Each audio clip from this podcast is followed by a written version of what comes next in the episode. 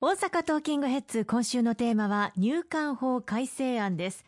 まず入管法改正案をお話しいただく前に現状の人口減少社会を理解しておかなくてはいけないかもしれませんね。そうですね。あの今日本の人口はまあ少子高齢化がまあ加速度的に進んでいるという状況にあります。はい、これまで日本をまあ戦後ですね世界に冠たる経済大国として築き上げていただいたいわゆる団塊世代の方々こうした方々のまあ年代というのは、まあ、1947年から49年頃に生まれた世代の方々ですが大体1年年間あたりの出生数が267万人を、まあ、超えていた時代でした。まあ、こうした方々、まあ、高齢化が進んでいる中で、さらに元気に長生きをしていただくということが大変重要なわけですけれども、まあ、その分、その方々を支える現役世代の人口が残念ながら、まあ、減っているという現実を受け止めなければならないんだと思います。私はちょうど昭和48年生まれで、いや、まあ、いわゆる団塊ジュニアの世代、人口がその団塊の世代に次いでピークの世代ですけれども、その団塊ジュニアの世代、いわゆる1971年から74年の生まれの方々は、出生数が年間200万人から209万人ぐらいのレンジだったんです。はい、その段階の世代の方々に比べても、年間の出生数がまあ50万人から60万人ぐらい少ないと。その後ずっと、まあ、今に至るまで生まれる方の数というのは減り続けてきていまして、はい、今やまあ年間に出生される方は100万人を切っている、え状況にございます。このことをまあ将来にわたって続けるわけにはいかないので、人口減少を食い止めるための施策というのも同時並行で打っていかなければいけません。来年からいよいよ幼児教育が無償化になったりとか、あるいはあの、保育に関する受け皿をさらに拡充をしていくとか、子育てしやすい環境というものも力強く進めていくんですが、社会を支える現役世代の数がまあ大きく減っているという現状の中で、各業界がまあ大変な人手不足で深刻な状況に陥っています。例えばあの介護の分野で言いますと、はい、2000年、まあ、21世紀になった当時は介護職員の方の数というのは55万人程度だったんですが、はい、今だいたい200万人弱いらっしゃるという状況にまで介護職員の方が増えてまいりました、まあ、高齢者の方々が非常に増えてきている中で高齢者の方々の安心を確保する。またお支えするその介護職員の方々というのはさらに必要になってきまして今のところ立てられている見通しによりますと2025年には250万人人を超える介護職員の方がいらっしゃらなければ高齢者の方々の暮らしを支えることはできないんではないかというふうに言われています。つまり今の現状と比べると37万人さらに介護職員の方を増やしていかなければいけないと。いろんな私も介護事業所あの回らせていただきますけれども、えー、どこに行っても求人票を出しても全く人が集まらないという状況が発生をしております。こうした中で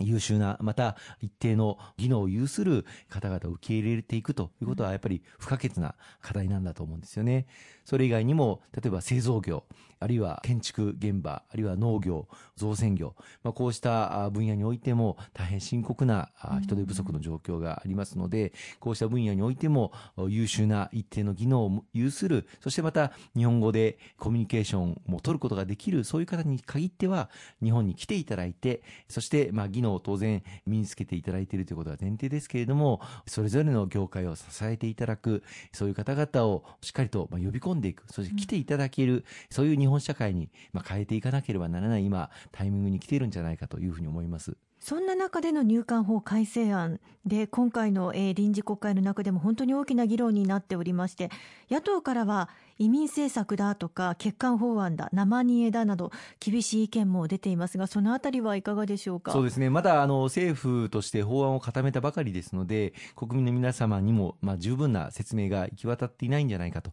いうふうに思います。あの私たち公明党として外国人材受け入れ対策本部として徹底した議論を行いまして法案を策定させていただきましたのでこの説明は丁寧にしていかなければいけないと思いますね、うん、特にあの移民政策なんではないかというご指摘摘がありますが、これは全く違うんです。特定技能1号、そして特定技能2号という新たな在留資格を設けるんですが、これいずれも就労することが目的のための在留資格になります。しかも日本で就労できる期限というのをいずれも付して在留資格を発行しますので、例えば1年とか2年とか働いていただいて、さらにま就労を続けたい場合には更新をしていただくということですので、いわゆる移民政策というのは、その国を構成するために外外国人をもう期限なしで、そして条件なしで受け入れていくというのが移民政策になりますから、はい、それとは全く違うということをどうかご理解をいただきたいというふうに思います。また、あの、創設される在留資格で特定技能1号というのは、通算でも5年でそれ以上は更新されないと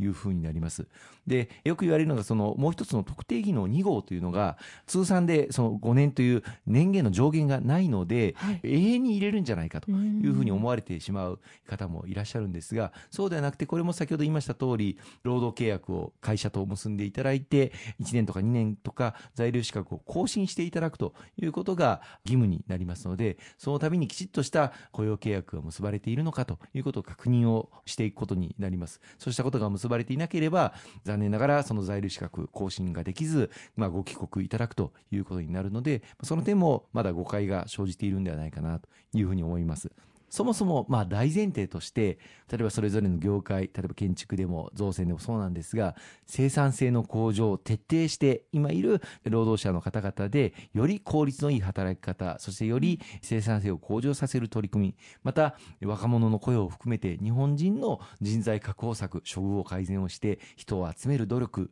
こうしたことを徹底的にやっていただいた上で、それでも人手不足が解消されないという分野に限って外国人材を受け入れるというものですし、しかもその受け入れる外国人の方については、日本人と同等以上の処遇を与える。給料についても待遇についてもいろいろな福利厚生についても日本人と同等以上の待遇を与えるということが前提条件になりますので安い労働力を受け入れるためにどんどんどんどんその外国人を受け入れるというそういう政策では全くないということをどうかご理解をいただきたいというふうに思いますね。ということは、やはり言葉だけ、入管法改正案という言葉だけ聞いて、例えば日本人労働者の職が危うくなるんじゃないかというふうに感じる方もいらっしゃるかもしれませんが、決してそのような内容にはなっていないということなんですね。はい、ここはもう私も公明党のその対策本部での議論で最も強く主張したところで、国内の雇用確保、まあ、日本人に対する待遇、処遇を向上させて、そして日本人の労働環境というものを改善を徹底して図って、それでもやっぱり人手が足りないという場合に限って外国人材を受け入れるということになります。まあ、そういう意味ではあの将来例えばもう日本人で十分その業界が賄えるということになれば